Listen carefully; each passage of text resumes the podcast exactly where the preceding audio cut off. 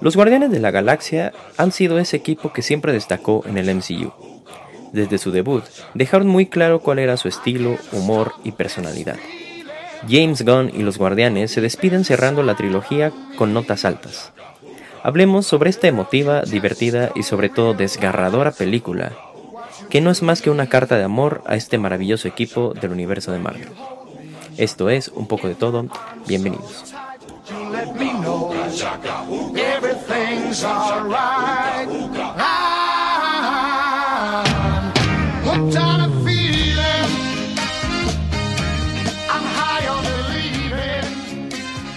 Muy buenas a todos, bienvenidos a un capítulo más de un poco de todo.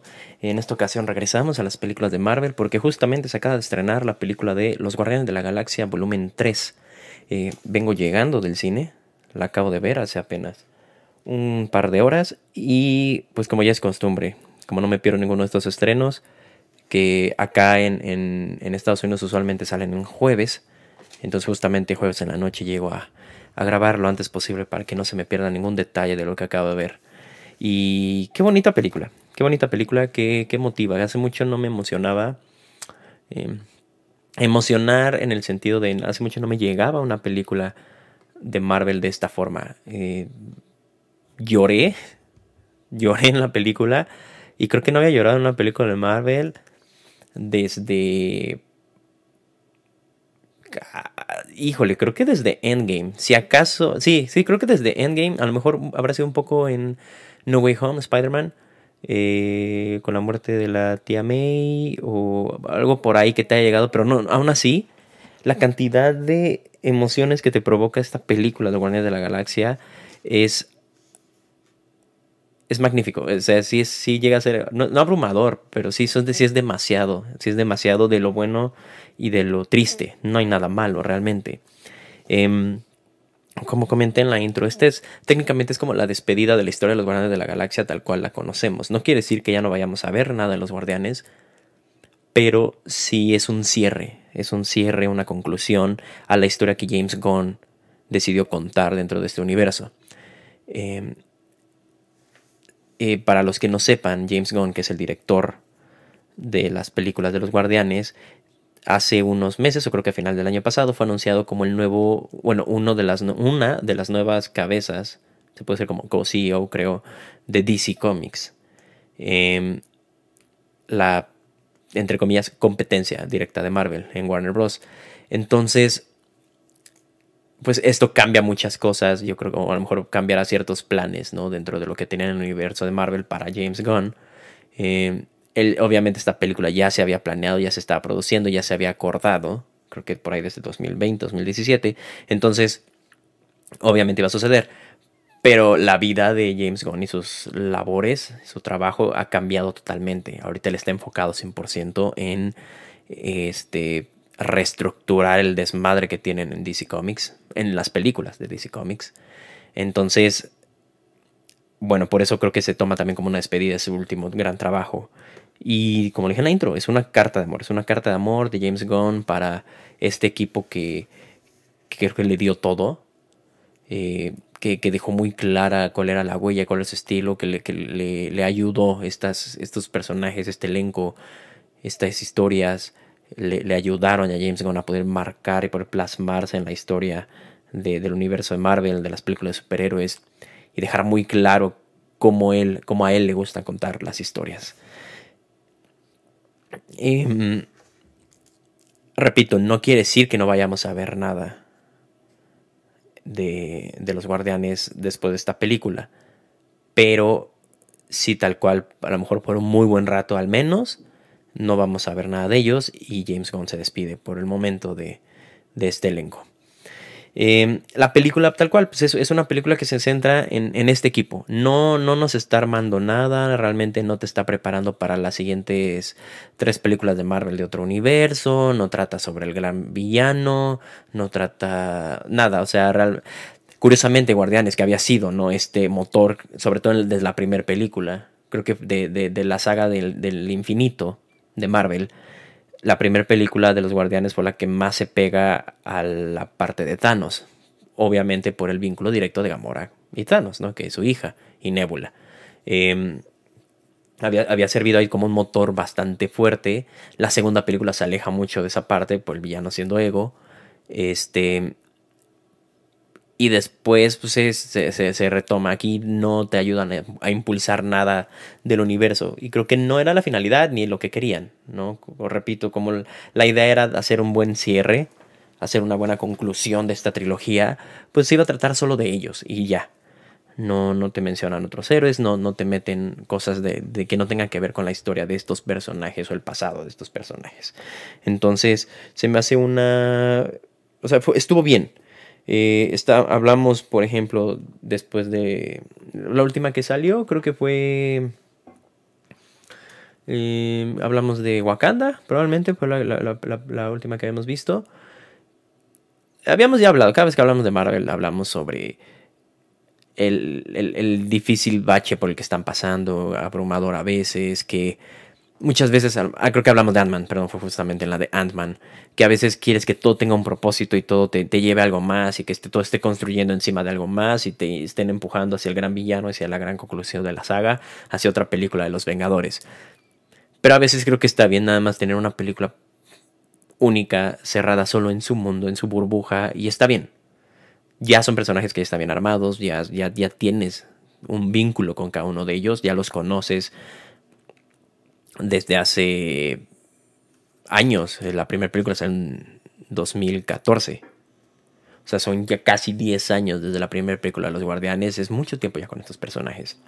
Entonces, de vez en cuando no está mal nada más bajar la, la, la, la marcha y poder enfocarte en solo contar una buena historia de estos personajes no pasa nada si no al final en los after credits no me pones al siguiente gran villano o no me pones a otro superhéroe que viene de algo más y ay, nos vamos a unir otra vez. No, está bien, creo que está bien en este caso en específico. Em, entonces es solo una historia de ellos y para ellos em, es, una historia de despedida, pero también a la par es una pequeña historia de origen con flashbacks, sobre todo con Rocket Raccoon la película se centra, el Rocket es el motor de toda la película y es la razón por la que esta historia está sucediendo. Entonces se, maneja también muy bien esta parte del origen de Rocket, que es la parte, o sea, si podemos dividir la mayor parte de la película entre la comedia y la tristeza y lo desgarrador. Bueno, todo lo que envuelve a Rocket en esta película representa lo desgarrador, todo lo demás te aligeran mucho la carga. de que toda la historia, o sea, ya habiéndola visto, que toda la historia se hubiese centrado en solo en el origen de Rocket y en, sus primeros años, habría sido muy, muy pesado y muy oscuro. Entonces, encuentran un balance, encuentran un balance, que es lo importante. Así que sin más preámbulos, vamos a hablar ahora sí un poco sobre la película, de qué trata y qué nos cuenta.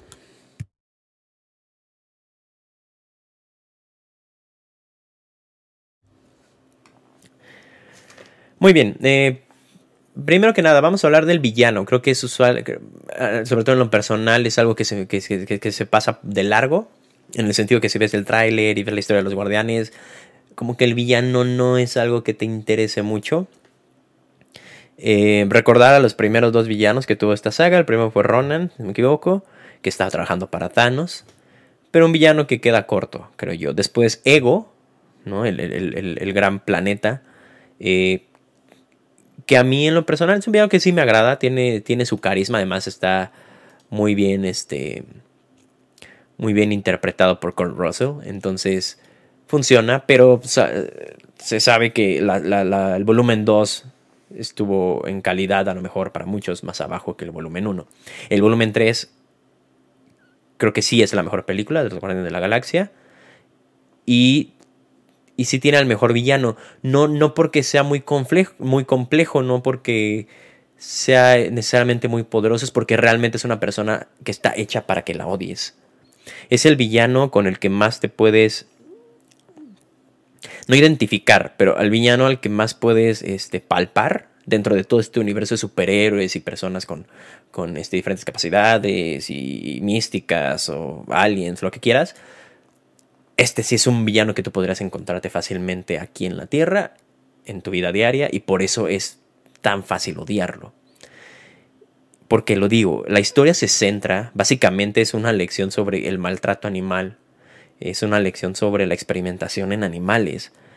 Eh, cosas con las que hoy en día se sufren, se batallan y, vivimos, ¿no? El, experimentar en animales para eh, cosméticos, para medicamentos, para una infinidad de cosas. Es una crueldad a final de cuentas.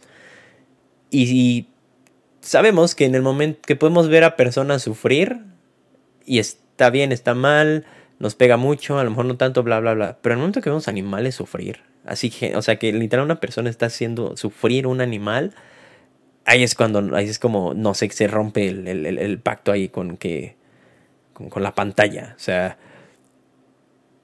High Evolutionary es básicamente este, este personaje extremadamente inteligente que experimenta. Su objetivo es crear una civilización perfecta. Y para crear una civilización perfecta necesita crear especímenes perfectos. Entonces experimenta con animales y los transforma, los tortura, los altera genéticamente, físicamente, para intentar llegar a un, nivel de evolución mayor, ¿no? Y su objetivo es poder crear animales, y, bueno, entes o eh, individuos perfectos. Pero ese proceso conlleva mucho experimento y todos esos experimentos son muy crueles. Entonces, es muy fácil odiarlo. O sea, si crean un villano muy villano, o sea, lo odias, lo odias desde un inicio, lo odias y entiendes porque este o sea como que eh, tiene sentido para ser un buen antagonista es el, antagonista perfecto. Y funciona dentro de la historia muy bien. Ahora el, vínculo que tiene con Rocket está también muy bien hecho porque es básicamente el High Evolutionary el que crea a Rocket. Eh, en su en su lote de experimentos creo que ellos son como los el lote 89 creo que menciona eh, es el último lote antes de el experimento perfecto, casi casi. Y pues de entrada obviamente Rocket te explican que su origen, muchos, había mucho, mucha discusión, claramente es un mapache, se llama Rocket Raccoon, pero no se sabía si tal cual era un, un alien que daba la casualidad de que se parecía a un mapache o era un mapache tal cual de, todos los Guardianes de la Galaxia, el que siempre tuvo su pasado más oculto y más este, reservado fue Rocket. Y te explicas por qué. O sea, le da sentido al desarrollo de personaje de Rocket porque al ya conocer su historia dices, ok, ya sé por qué no había contado nada de eso. Estaba asqueroso, está horrible. O sea, el, momento de, descubrir lo que fue su, su, su, abuso y su tortura y los experimentos que hicieron sobre él, la misma nébula que fue también este, torturada por Thanos y modificada genéticamente para, y físicamente para ser mejor en batalla, que sufrió muchísimo. Ella misma dice esto, o sea, esto no se lo que me pasó no se acerca a lo que pasó Rocket. Cuando ellos se enteran tal cual de que fue lo que tuvo que, por lo que pasó y por qué es lo que es hoy en día. Em, entonces, se hace un buen vínculo porque si nos vamos como al material de origen, si nos vamos a los cómics, no tienen un, vínculo tal cual en los cómics. El High Evolutionary sí existe y sí es esta persona que experimenta y que crea seres y también crea una, una, una réplica del planeta Tierra, que en esta historia se llama el Counter Earth, que está con una réplica del planeta Tierra donde él quiere crear su civilización perfecta. Y por otro lado, también, o sea, está los, los, que crean a Rocket, que fueron científicos, pero en los cómics estos científicos no son tan interesantes como para servir de antagonistas, no tienen tanto peso ni tanta personalidad. Eh, al final de cuentas sí fueron unos científicos los que crean a Rocket y Rocket sí toma venganza contra todos ellos porque además hay amigos que Rocket hace dentro de estas jaulas, dentro de estos experimentos, otros animales con los que también experimentaron y también han torturado, crea estos vínculos de amistad, incluso amorosos, con específicamente con Laila, el personaje de Laila, que es una nutria, si me equivoco.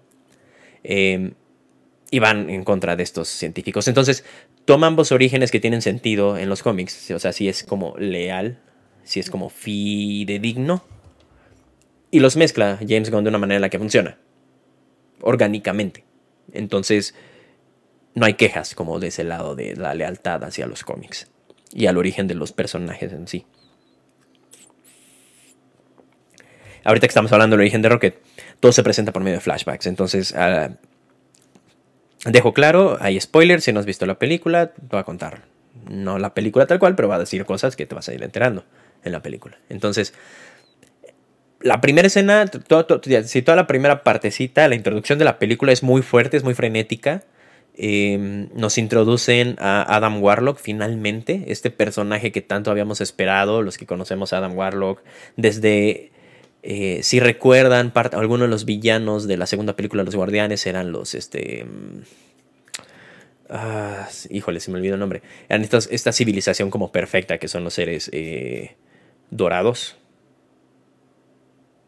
Los, los, ah, los soberanos, los soberanos este, a los cuales los guardianes vencen, ¿no? Este, al final de la película, cuando vencen a, Ego, también vencen a estos cuates.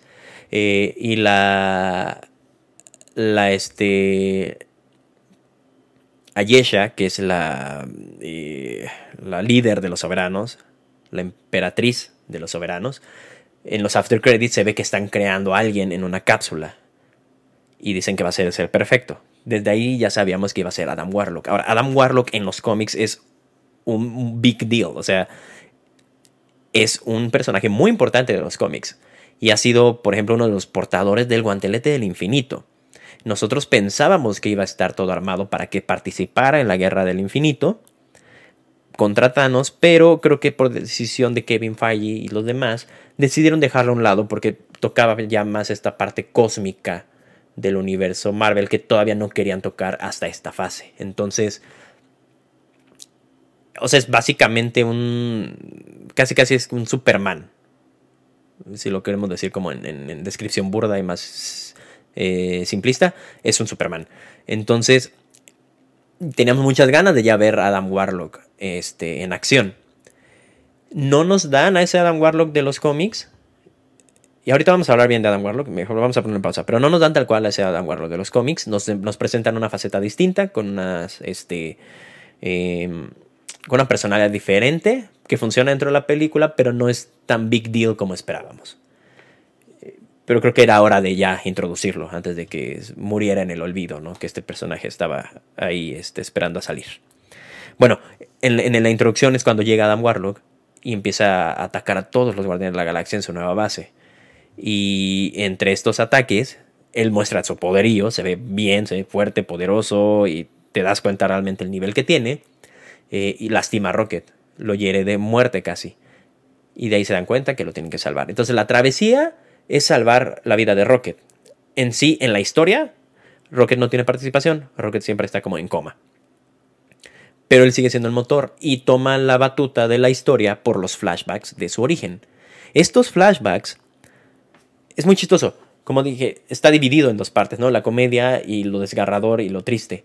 Todos estos flashbacks son un golpe en el corazón horrible. O sea, cada flashback te dan ganas de llorar. O sea, desde el primero hasta el último, cuando tú ves realmente cómo sufre Rocket y te das cuenta también porque está amargado y porque es como es, cuando te das cuenta de su origen, es horrendo, es horrendo, es muy triste. Eh, son escenas muy fuertes. El, diseño de los personajes, de los animales eh, modificados, están muy tétricos. O sea, son dan miedo. O sea, son personajes que no están hechos para que lo vean niños. Regresamos a esta parte que comentábamos antes, ¿no? De qué tanto las películas a veces están hechas para niños o no. Cuando salió Multiverse of Madness, ya que el director era Sam Raimi, un máster del terror, pues había cosas muy macabras.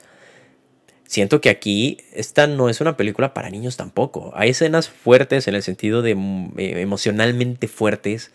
El diseño de los monstruos, de los aliens que salen ahí son muy macabros no porque sean malos, sino porque tal cual, pues, o sea, el diseño de los amigos de Rocket, eh, sobre todo de Floor, que es este conejo al que le pusieron básicamente patas de araña mecánicas, está horrible, pobre conejo, o sea, se ve muy, o sea, da mucho miedo y no es algo que querrías que a que vieran, que viera un niño chiquito, todavía muy fuerte para él, pero es una lección muy cruda de el respeto hacia los animales y el daño que les podemos hacer nosotros como personas a los animales que son nada más seres inocentes. O sea, a pesar de que se ven como monstruos, no son malos.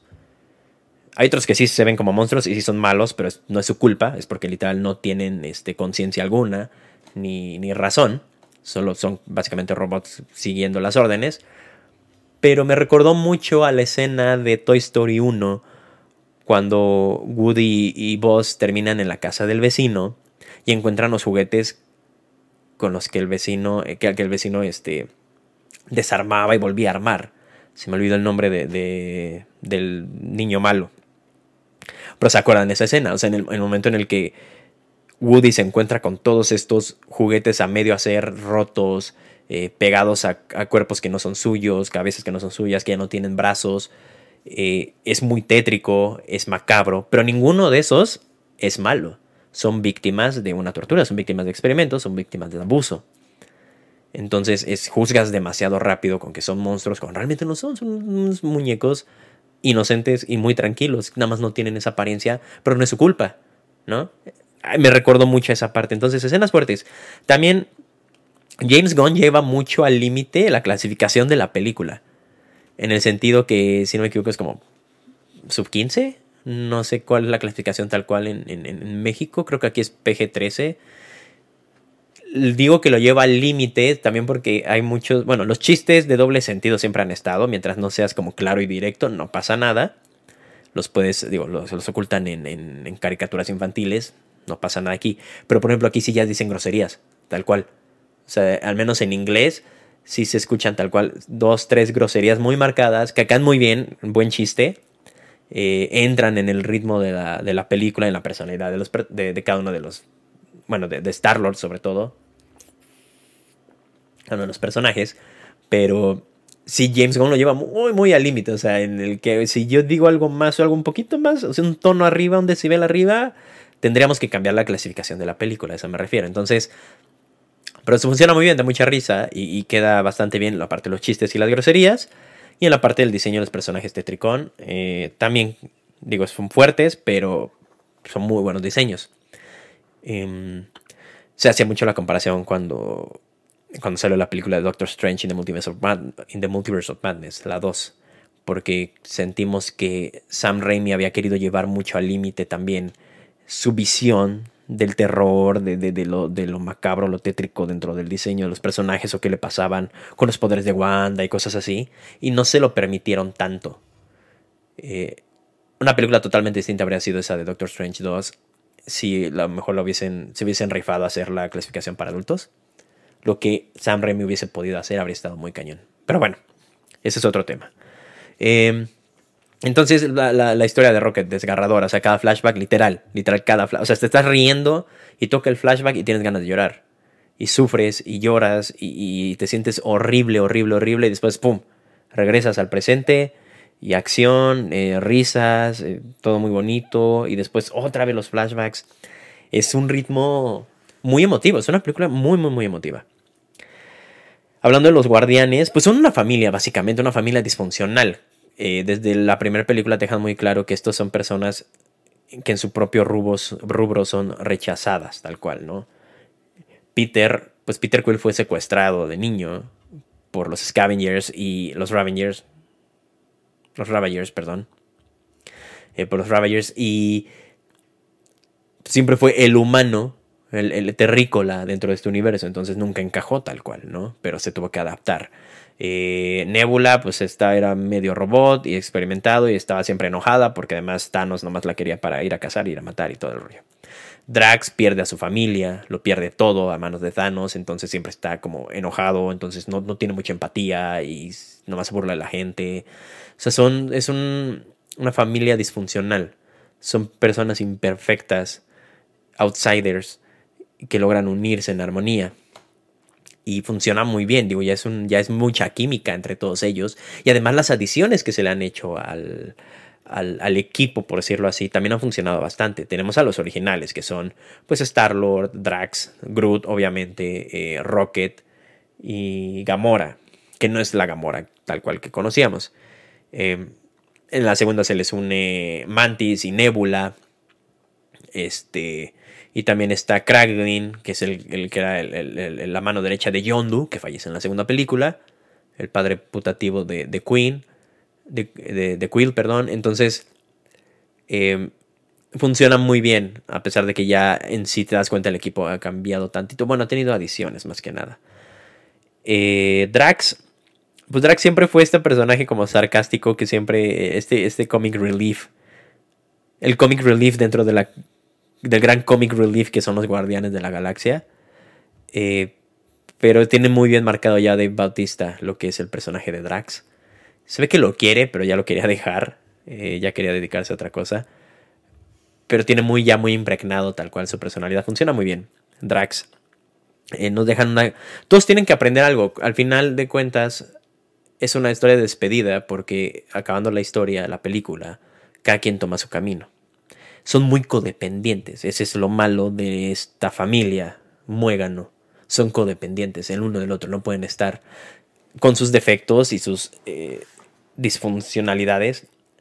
Así es como trabajan y así es, así son efectivos, pero dependen mucho el uno del otro. Entonces Drax dependía, por ejemplo, hace una mancuerna muy padre con Mantis, que se explota mucho en el especial de Navidad de los Guardianes. Si no lo han visto, lo recomiendo. Está en Disney Plus. Eh, entonces le cuesta mucho trabajo, como por ejemplo, dejar a Mantis. como que dentro de su acidez, de su humor negro, de su burla, siempre la está protegiendo, ¿no? Y dicen algo muy bonito al final de la película, en el que se, dan, se lo dice Gamora, se, dan cuenta que, que Drax no solo está hecho para destruir, que él fue hecho, o sea, que él nació también para ser papá al final de cuentas la, huella más grande de dolor que tiene Drax fue haber perdido a su familia y sobre todo haber perdido a su hija. Entonces, esta parte paternal es algo que siempre le faltó a Drax y lo encuentra más o menos al final de la película y le da otro propósito, pero un propósito que ya, que ya como que va curando poco a poco esta gran eh, cicatriz que tiene. Em, Mantis que se descubre, en, o sea, que se confirma en el especial de Navidad, es la hermana, técnicamente es la hermana de, Peter Quill, de Star-Lord, porque ella también es hija de Ego y Ego es papá de, Quill, entonces son hermanos, medios hermanos. Eh, es, este, fue una buena adición, creo, y, de hecho toma un papel muy importante porque de, de ser nada más como la, básicamente asistente de Ego, pasa a pelear tal cual con todos ellos, con Thanos mano a mano, ¿no? Entonces, es un personaje muy, muy fuerte. Este, que decide, o sea, que se da cuenta que es dependiente de que le digan qué hacer, o sea, como que de estar siguiendo a alguien. Ella se da cuenta que ella debería empezar a seguir su propio camino y tomar sus propias decisiones. Primero siguió a Ego y después siguió a los guardianes y dice, bueno, ahora me toca este, encontrar mi camino. ¿no? Les estoy hablando tal cual de la conclusión de cada uno de ellos, porque en la conclusión viene el, arco del personaje, la conclusión del arco también de desarrollo de estos personajes. Nebula, pues Nebula siempre estuvo malas, ¿no? siempre es, como la, gruñona, pero en este, cuando, cuando logra transformar su odio en amor, por ejemplo, primero hacia su hermana y después hacia la familia que ella crea, eh, la cambia totalmente sus personalidades son, o sea, sus huellas son sus huellas, o sea, tienen, o sea, no, no van a cambiar al 100%, pero aprenden a manejarlo, aprenden a abrirse a, cosas nuevas, ¿no? Y, vamos, Nebula, o sea, el papel de Nebula dentro de las, últimos, de las últimas películas no ha sido poca cosa. Fue de las que sobreviven del chasquido Thanos, es la que acompaña a Tony Stark a la deriva en el espacio muy buen rato y que está con él y lo intenta ayudar, le, comparte comida, porque ella pues no, está sufriendo tal cual de, de hambruna ni nada, mientras Tony Stark se está muriendo. Eh, y después forma parte de este equipo que va a ir a salvar a los guardianes. Entonces, bueno, no, no a los guardianes, perdón, a todo el universo. O sea, que viajan este, al, reino cuántico y van en busca de las piedras. O sea, no es papel, no es papel pequeño el que toma Nebula en el desarrollo ya de la última parte del universo de Marvel. Y por eso se merece cada vez, porque no había tenido mucho tiempo en pantalla en, películas anteriores. Aquí es una de las protagonistas y está muy bien ganado. Es un personaje muy querido, creo yo. Este, que forma, también tiene esta personalidad como muy fría, pero que está aprendiendo a querer. Entonces ahí y tiene una conexión interesante con, con Star-Lord, a mi parecer. Eh, y aprende a amar a todos como una familia. O sea, eh, la, adoptan también como tal, la adoptan como tal. Groot, pues eh, Groot que creo que habría sido mm, había sido usado más como este gag cómico en películas anteriores, después de que muere Groot y, vuelve a nacer el Grootcito. ¿no? Cuando era el Groot bebé, este, en la segunda película era muy chistosón, como lo usaban. Después el Groot adolescente, ¿no? Que era rebelde y que se ponía a jugar videojuegos y no le hacía caso a Peter. Eh, ahorita ya es un Groot maduro, ya está fornido. Eh, es como si lo vieras como en sus, así como en sus 20, ¿no? En, los, así en sus 20 años. Eh, pero ya más centrado, ya no es rebelde, ya es, es un gran aliado. Groot al final cuentas es un gran aliado y es es este, sí, pues, es de las criaturas más leales que te puedes encontrar. creo que, creo que también, y tiene mucho sentido, creo que también el apagón, se puede decir, dentro del, del, Groot que conocemos, es, tiene, o sea, tiene sentido por el motivo por el cual se desarrolla esta película, que es que Rocket está muriendo, y sabemos que Rocket es básicamente el papá de Groot. Entonces, cuando se da cuenta que la misión es para ir a salvarlo, se concentra en lo que tiene que hacer. Punto. O sea, no, no duda, o sea, él, él, tiene un objetivo y se le nota, o sea, es, muy claro lo que él va a hacer y no se sale de ahí, va a ir a salvar a Rocket y ya. Entonces, ahorita que lo estaba mencionando, este, me tiene mucho sentido, o sea, que, que esa sea la razón por la que a lo mejor no vemos al Groot de siempre. Porque aquí literal está salvando básicamente a su papá. Y Gamora, pues Gamora sabemos que no es la Gamora. O sea, como que en el principio de la película, como que ellos mismos no lo entienden muy bien. Como es que si es Gamora, no es Gamora. No, porque ellos lo toman como un es que se le olvidó. Así como es que a ti se te olvidó todo lo que pasamos juntos y lo que vivimos y que tú y yo nos amábamos. Y es como no. No es que se me olvidó, es que yo nunca lo viví, porque yo soy otra Gamora. Soy una variante que me quedé aquí en este universo.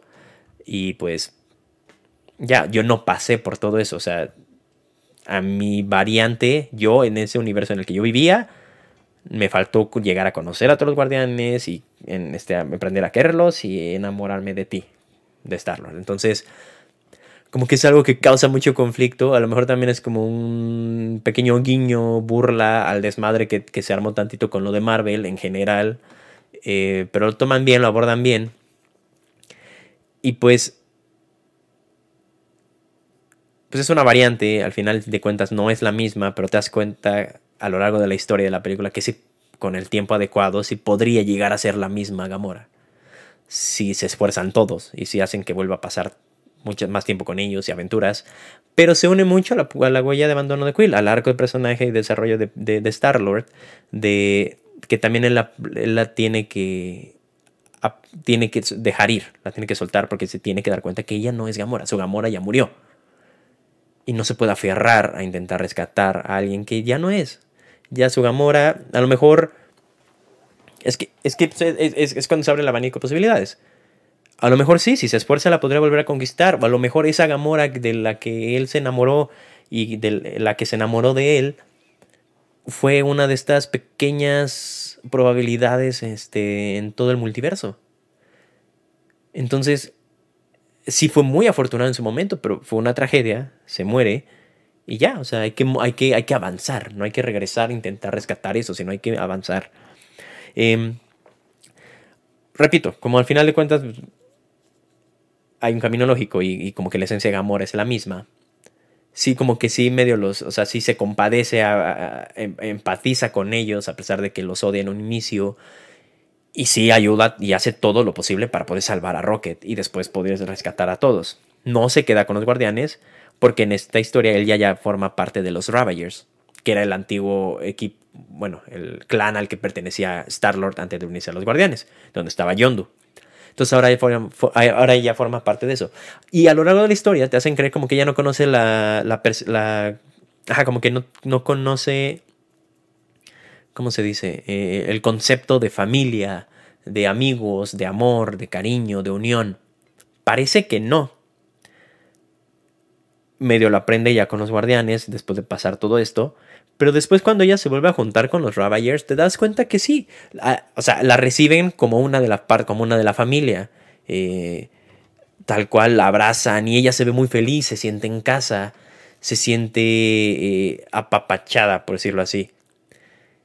Y te das cuenta que sí, o sea, eh, que, entonces sí tiene más que ver con que pues su camino ya no es estar con los guardianes y volver a enamorarse de Starlo ni nada, que es, ni nada de eso. Ahora su camino y su, su motivo lo encuentra con los Ravagers. Pero sí conoce el concepto de unión, de familia, de amigos, de, de, de, de, amistad. Entonces, pues nada más así deben ser las cosas y no pasa nada. También es porque o sea, este asunto de los mato y los revivo, o sea, de matar a alguien, pero lo revives, pero a ver si regresa, pero no sé qué. Eh, es, es, es, nosotros, o sea, como audiencia y como espectadores, también es nosotros aferrarnos al pasado. Es como cada vez que escuchas, ay, ojalá Tony Stark siga vivo. Y, o, que lo traigan de otro multiverso y ahora tengamos otra vez a Tony Stark. Es como no, o sea, hay ciclos que se cierran, hay ciclos que tienen que acabar, las personas se van, las personas llegan, se van, las personas viven, las personas mueren. Punto tenemos también nosotros que aprender a soltar y cuesta mucho trabajo. Y es porque también muchas franquicias se han siempre como acostumbrado a, ser muy benévolos con la audiencia. ¿No? Eh, ejemplo. Un ejemplo que me viene a la mente fuera de este universo de Marvel. Crepúsculo. La última película de Crepúsculo. Cuando Alice toca, cuando está en la batalla final, y bueno, antes de la batalla final, y empieza todo este rollo de la batalla final y muere el papá de los Cullen y empiezan a morir tal y muere tal, pero es una pelea muy cañona, una guerra total, vampiros contra lobos, lobos aliados con vampiros contra los otros vampiros. Está muy fuerte, pero son muy buenas escenas y se mueren muchos muy importantes y la sufres y, te duele, y, pero está bien, forma parte de... Entonces en el momento que... Ya, o sea, que ya llega la conclusión de esta batalla y te das cuenta que, ¡pum!, que nunca pasó y solo fue Alice mostrándole el futuro al mal oeste. Y ya. Y todos están bien como si nada. Es, una, es un gran ejemplo de, de la benevolencia de Hollywood de manera muy directa, muy agresiva. Te hacen pasar por todo este arco de emociones.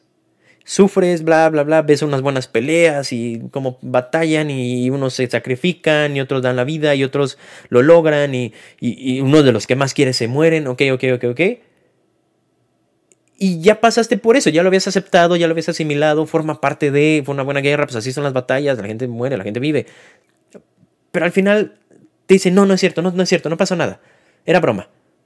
No funciona, que deja muy mal sabor de boca. Y por ejemplo, fue una de las cosas, no soy súper fan, no soy fan, creo, gran, gran fan de Crepúsculo, pero sí me enojó muchísimo eso. O sea, sí me enojó muchísimo, porque es como, pues ya lo hubieran dejado. O sea, sí iba a ser triste, sí iba a ser una tragedia, pero es parte de. Es parte de. Las personas de la nada se van. Y ya. Entonces aquí sirve más o menos de la misma forma. A pesar de que no muere ningún guardián de la galaxia, los ciclos se cierran. Los caminos tienen un final y un nuevo comienzo. El haber hecho que Gamora otra vez se enamorara de Peter habría sido enmendar todo este asunto de eh, de lo, fuerte y lo, impactante que fue esa escena de Thanos aventando a Gamora por agarrar la gema del alma, que no hubiese sido para nada. Pierde peso, pierde importancia. Y por eso luego nos cuesta trabajo creernos eh, ciertas historias y ciertas cosas. Estamos acostumbrados, sabíamos que... Creo que por eso Infinity War es tan buena. Porque pierden. Una historia en la que los buenos pierden siempre va a ser una gran historia. Y sabíamos que en Endgame se iba a arreglar todo. O sea, sabíamos que iban a terminar ganando Thanos no iba a ganar otra vez. Thanos iba a morir. Pero aquí se jugó mucho con... Pero ¿a quién nos van a quitar de nuestros héroes? No nos pueden matar a todos, pero nos van a matar a alguien, ¿no? Y aquí fue eh, Black Widow y Tony Stark. Así pasa. O sea, es, es parte de las historias, es parte de los procesos. Y lo maneja muy bien con Gamora. Y al final está Star-Lord. Eh, en la película te lo introducen desde la parte de, del especial de Navidad, él ya está muy melancólico, muy triste, deprimidos, ¿no? Por todo lo de Gamora. Al final, o sea, o sea pierde el amor de su vida. Y te das cuenta de la importancia de que es de, Quill. O sea, lo, importante que era Gamora para Quill, fuera de que obviamente la amaba, era su novia, por decirlo así. Pero tal cual lo emocionalmente dependiente que era Quill de Gamora. En sí de todos los personajes, pero sobre todo de Gamora que su muerte básicamente desencadena la derrota de los Vengadores contra Thanos. sea, en el momento que ya lo tienen sometido en Titán y ya le van a quitar el guantelete Spider-Man y Tony Stark, y él pierde la cabeza porque se da cuenta que Thanos tuvo que sacrificar a Gamora, eso literal desata que, que, que, suceda todo lo malo hasta llegar a Endgame y volver a arreglarlo. Eh, muchos odiamos a, a Star-Lord por eso. Está bien, es parte de. Pero, repito, es tal cual, o sea, es el ejemplo más directo de lo importante que era Gamora para él. Después, aparentemente, es como esta benevolencia que decimos, ¿no? Aparentemente se la regresan, pero no bien, porque no es ella. Y esta tipa no lo ama, le vale madre Peter y se va con los Ravagers. Y entonces él se queda aún peor, porque, ok, a lo mejor la, Gamora había muerto, la había perdido. Y ya, intento avanzar y, moverme. Pero después me traen otra Gamora que, pues, al final de cuentas, él sí la ama, ¿no? Él sí la conoce o sabe lo que podría llegar a ser esa Gamora. Pero él no es correspondido otra vez. Entonces está hundido, en, al menos en el principio de la película, está hundido en el alcohol pero es parte de, esta descuido, de lo descuidado, lo que provoca que no puede estar ahí para defender a Rocket y lo va centrando un poco. O sea, a lo largo de la película lo va centrando, se va centrando poco a poco. La misma Gamora también le dice, que de qué tienes tanto miedo, o sea, ¿por qué quieres que sea esa persona que no soy? ¿A qué le temes? ¿Por qué eres, por qué eres tan dependiente? Y es que Peter tiene una huella de abandono impresionante. Es, es codependiente de todo lo que los rodean. Literal, su mamá muere cuando él tiene 8 años frente a él. Eh, después de ahí no puede ni siquiera pasar por un proceso de, luto porque ya lo secuestraron y se lo llevan a ser este, básicamente un pirata espacial y un ladrón. Eh, obtiene su figura paterna de Yondu, que al, principio lo maltrata, después lo termina queriendo y cuando ya, son una buena relación padre-hijo, se muere Yondu. Entonces es cuando logra tener su, su, este, su refugio ya su amorío tal cual con Gamora. Y todo muy bonito, la familia unida. Y después llega Infinity War, llega Thanos, matan a Gamora. O sea, sí, también el rollo emocional también para Peter ha sido. O sea, el bagaje emocional que trae es enorme. Entonces, lo ponen, hacen una analogía muy buena en la película, que es como que, que Peter va saltando de. Eh, ¿Cómo se llama? Lilliput, no, no, me, no me acuerdo el nombre, pero que de cuenta que va saltando de, plataforma en plataforma en un río. Y cada plataforma es una mujer y otra mujer y otra mujer y otra mujer y otra mujer. Pero que es momento de que él en lugar de estar saltando de una en otra, aprenda a nadar en el río, aprenda a estar solo. Y él es la persona que mantiene unido a todos estos guardianes, porque era también la que más los necesitaba. Así que la conclusión del personaje de Quill. No conclusión, pero este arco del desarrollo del personaje Quill funciona, tiene lógica y te da mucho sentido. Sí es una persona que. que. que tiene un hueco enorme. O sea. Además, después, o sea, digo, pierde a la mamá, después se entera que su papá es un planeta y le puede dar poderes, que padre, pero después se entera de que fue su mismo papá el que literal sembró el cáncer en su mamá y la, y la terminó matando. O sea, no, no, no, tiene, no tiene descanso. Y a pesar de eso, creo que por eso pues, es una persona tan chistosa, tan sarcástica, tan cómica, tal cual. Usualmente esas son las que están más deprimidas. Y, y se va centrando a lo largo de la película, se va centrando no duda, ninguno de ellos, ninguno de ellos, y eso es lo más cañón y lo más bonito de, estos, de este equipo, ¿no? Ninguno de ellos duda un segundo si necesitan de, o sea, si necesitan salvar a alguien de ellos, o si alguno de ellos tiene un motivo para ir por una misión. O sea, ya llega un momento en el que se pueden escapar y Rocket dice, no, tenemos que salvar a todos los animales que siguen en esta nave con los que han estado experimentando. Y así sea peligroso, o sea, Rocket agarra y se va y nadie, lo, nadie le discute nada todos van con él. Eso es lo que creo que se va a extrañar de verlos juntos. De aquí a que podamos verlos juntos otra vez. Como digo, esta fue una, una, despedida del equipo como tal. En los after credits te mencionan que Starlord va a regresar. Pero quién sabe hasta cuándo, ¿no? ¿Y con quiénes? Se queda, se queda Rocket a cargo de los Guardianes de la Galaxia. Empieza a armar otro equipo. Eh, y pues bueno, este, hablar ahora sí de Adam Warlock. Adam Warlock, como les dije, lo usan más, o sea, lo usan bien, pero no es tan importante en la historia. Eh, no siento yo que sobra, o sea, habría que ponerlo. Y es un personaje que va a ser muy interesante tenerlo ya otra vez en el universo de Marvel. Este. Cuando llegue ya la amenaza chida, chida, chida a, las películas, es cuando más agradeces como este tipo de personajes. Yo me acuerdo muy bien, hablando de los guardianes, me acuerdo muy bien viendo Infinity War y, ver que ya estaban perdiendo todos y que Hulk no se podía transformar y que habían secuestrado a Doctor Strange y que se van Iron Man y Spider-Man a rescatarlos contra Ebony y tú dices, madre mía, los están madreando a todos, ¿qué vamos a hacer? Y de la nada empieza, llega esa la escena en la que ves la nave de los Guardianes de la Galaxia con la música y, y su, su huella, sus características y es un relief muy cañón. Es como, ah, sí es cierto, todavía faltan los guardianes. Ok, nos van a echar un parote. Y son ellos los que, los que encuentran al Thor. Eh, entonces son eh, me gusta tener estos personajes que sabes que después pueden llegar a medio salvar el día. O, que es un as bajo la manga. Le dan un, toque muy cómico, muy, muy bobo a Adam Warlock, que a lo mejor a muchos les gustará, a otros no. No necesitamos un Superman, no necesitamos a este güey perfecto, superpoderoso, serio, líder. No, no hace falta. Yo creo que no estamos ahí. Eh, es, un, es, un, gimmick que se gasta muy rápido. O sea, incluso con el mismo Superman, a veces es como, ay, ya, o sea, sí, Superman es perfecto, ya, calma. O sea, ya bájale, ¿no? Entonces no era necesario hacerlo así. La, la, la, justificación que le ponen para darle esa personalidad es que se supone que el High Evolutionary lo, lo despertó de su, de su cápsula antes de que estuviera totalmente desarrollado. Entonces todavía es un niño acorde a su mamá, a la emperatriz todavía es como un niño. O sea, sí está medio menso. Pero nada que se pueda desarrollar y arreglar en el futuro.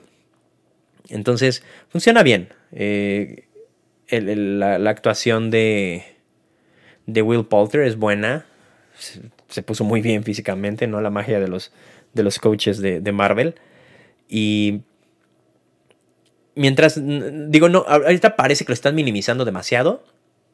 No creo que se quede así. O sea, va a agarrar su lugar correspondiente en el futuro, yo estoy seguro. Y otro buen personaje que agregan muy, muy carismático es Cosmo, el perro del espacio.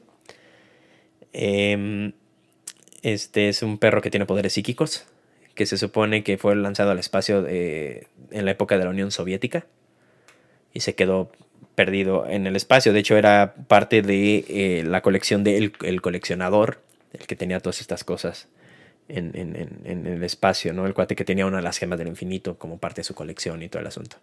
Es una buena edición. Y hablando de la conclusión del villano, aparentemente muy fuerte, pero le gana su ego, le gana... El problema es que ha creado muchísimas cosas aparentemente casi perfectas, pero ninguna de sus creaciones ha podido ser capaz de pensar por sí mismo. Son muy inteligentes, pero con cosas que ya les enseñaste. Sé cómo decirlo. O sea, como este, este cuate me puede arreglar una nave en, dos minutos, pero es un conocimiento que ya le pusimos, está preprogramado, está memorizado. El único que ha podido crear cosas ha sido Rocket y por eso es tan importante Rocket para él. Lo que él quiere es el cerebro de Rocket para poder implementarlo en sus nuevas creaciones. Personas que sean pensantes e independientes, que puedan crear cosas de cero por sí solas. Eh, entonces una batalla de soberbia de ego también que tiene. Eh, el cómo lo vencen es muy sencillo. Por un lado, a lo mejor se puede ver un poco anticlimático, por otro tiene sentido, porque a lo largo de la, película te están diciendo como, no, el High Evolutionary es un personaje muy fuerte y no pueden contra él, ¿cómo van a poder ustedes solos? Vatos, o sea, pelearon con Thanos. O sea, creo que si no hablamos de Kang, Kang, modo ya mamado, este, ya también no, o sea, no cualquier vato les va a poner un, un, un estate quieto, ¿no? Pelearon con Thanos. O sea, ellos saben lo que es pelear contra un güey que está muy fuerte.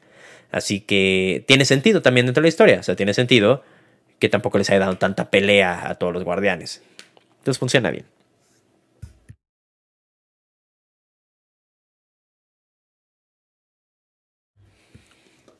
Y bueno, hasta aquí el capítulo de hoy. Se la recomiendo muchísimo. Es una historia muy bonita. Mi favorita de todas las de los guardianes, sin duda alguna. Una de las más eh, emotivas de todo Marvel, así que se mete en mis favoritas de, del universo. Se siente bien fresco. fresco porque son personajes que, o sea, son todavía estos personajes que, que estuvieron en, las primeras, en las primeras partes de Marvel, ¿no? Ya hablamos de 2014 y que alcanza, nos alcanzaron todavía hasta esta época. Los podemos disfrutar bien. Es un equipo muy carismático.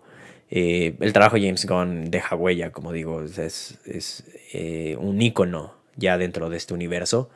Y lo hizo muy bien, y sí, es, es una carta de amor que él escribió para sus creaciones, para sus personajes, para su equipo y para todos nosotros que los acompañamos a lo largo de estos casi 10 años. Y es una bonita conclusión, es una bonita conclusión. Eh, esperemos, esperemos que sí, como al final de cuentas no mata a nadie. Quiere decir que pueden regresar todos. Pero em, esperemos que los respeten tal cual. Porque incluso cuando ellos aparecieron en Infinity War y en Endgame, sé que, según yo, sí tuvieron los hermanos rusos, los directores, este apoyo de James Gunn para las escenas de los guardianes. Porque es que los conoce muy bien. Entonces, mientras no se pierda ese toque que ellos tienen, va a seguir funcionando y podemos ver todavía muchísimo más de ellos. Así que vayan a verla. Eh, o si ya la vieron, cuéntenme qué tal, qué les pareció. Si esta es la primera vez que me escuchas, muchísimas gracias por haber llegado hasta acá. Te agradezco mucho por haber escuchado este capítulo. Eh, checa todo lo que ya tenemos arriba. Hablamos muchísimo de Marvel, si esto es lo que te interesa. Eh, hablamos de Ant-Man and Wasp, Wakanda, Doctor Strange, Moon Knight. Tenemos ahí muchos capítulos. Velos a checar y coméntame qué te parecen. Si no es la primera vez que me escuchas, también te agradezco mucho por haber llegado hasta acá. Por haberme acompañado una vez más. Te pido por favor, dale. Si nos estás viendo en YouTube, dale like, suscríbete, comenta, activa la campanita. Si nos estás escuchando en plataformas, porque estamos en Spotify, estamos en Apple Podcasts, eh, déjanos las estrellitas que nos merezcamos, este, agréganos a tu lista de reproducción y ayúdanos a compartir este bonito podcast para que más personas pueda, puedan escuchar y comentar sobre este maravilloso mundo de la tetosfera y de los nerds y de los cómics, entre otras cosas que también hablamos. Esto fue un poco de todo. Muchas gracias y buenas noches.